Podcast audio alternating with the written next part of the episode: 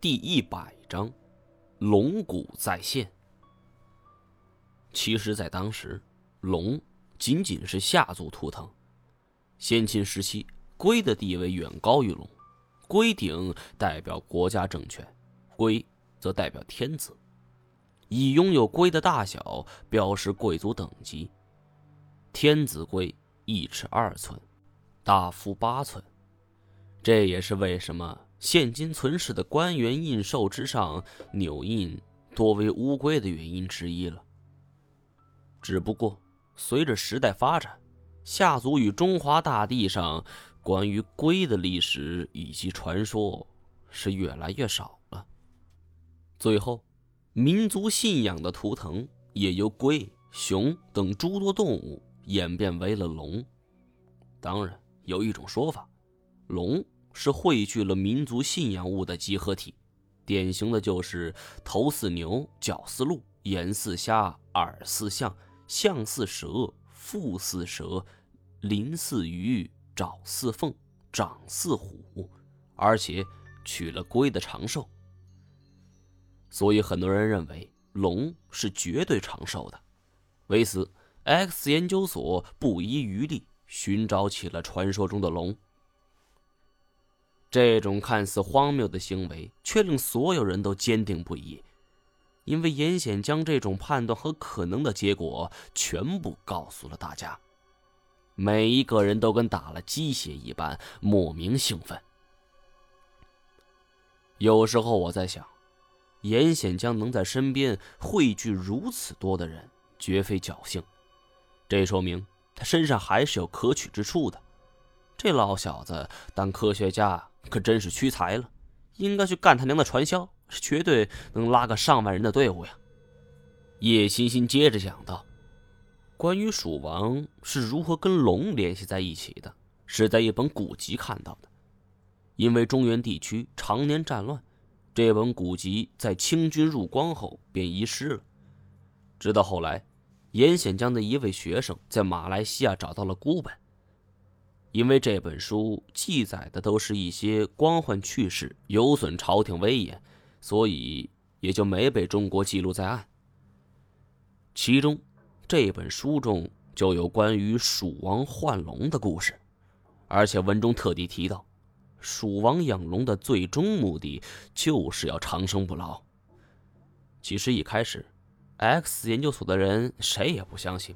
拼凑出了这么一个龙是真实存在的，但是随着研究工作深入，每一个人是越来越深信不疑。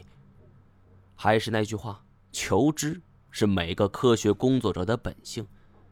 见猎欣喜，他们对于未知领域的冲动是常人无法理解的。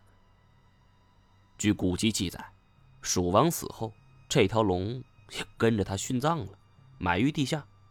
这一次来，叶欣欣一是为了寻找长生不老药，其次就是为了寻找龙骨转赠于我。我笑了一下，呵，这东西要真是龙骨的话，你知道价值多少吗？帝都换个两三套房，轻轻松松，你自己留下来卖出去的钱做实验经费，不好吗？叶欣欣听出了我的冷嘲热讽，不以为意。我知道现在困扰你的谜团很多，我能帮你的只有这些。这些龙骨牵扯不到背后大老板，你可以随意处理。听完这番话，我沉默了，也不再坚持。想想当初，严显江为了找龙的线索，集齐了十一枚龙牌。虽然后来我的经历与这些龙牌看起来关联不大，其实并不然。我所到的每一处古墓，都或多或少与龙产生了关联。见我陷入沉默，叶欣欣也不讲话，闭上眼睛休息。我是怎么也睡不着啊！一来是身处于紧张的环境，神经紧绷；二来。是因为刚才这番谈话在我内心扭成了一个结，无法释放。我靠着墙壁，看着面前沉睡的众人，心里想着接下来的计划需要怎么做。我拉着单战转身就走。这样的话，蜀王墓肯定会遭到破坏。阻止他们，叶欣欣明显不会让我这么干的。直接撕破脸的话，他们每一个人都是荷枪实弹，单战又两次受伤，单凭我一个人没办法办到。呃，看来只能是跟着他们随机应变了。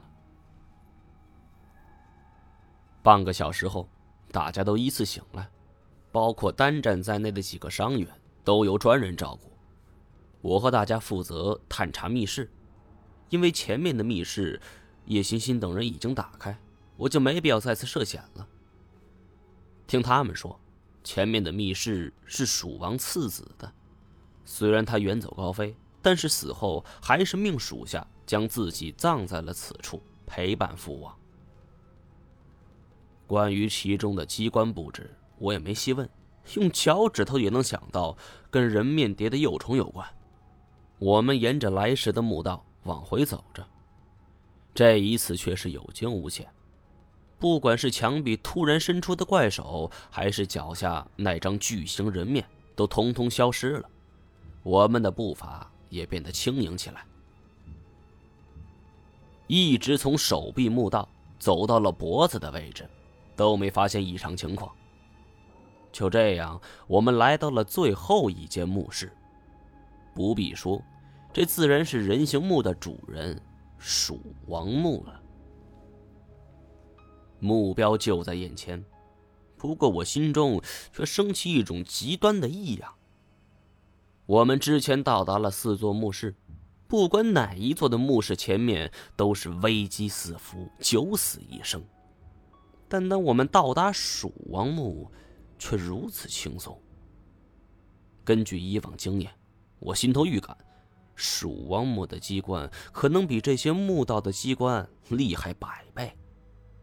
这恰恰是黑夜前的宁静。最厉害的机关，最严密的防盗措施，都会集中在蜀王墓内。我们来到墓门前。眼前就出现了一道难关，这扇门高有一丈有余，门板上刻满了文字。从字形来看，既非蒙文，又非汉文，倒有点儿像是符咒。乍然一看，一个字也看不懂。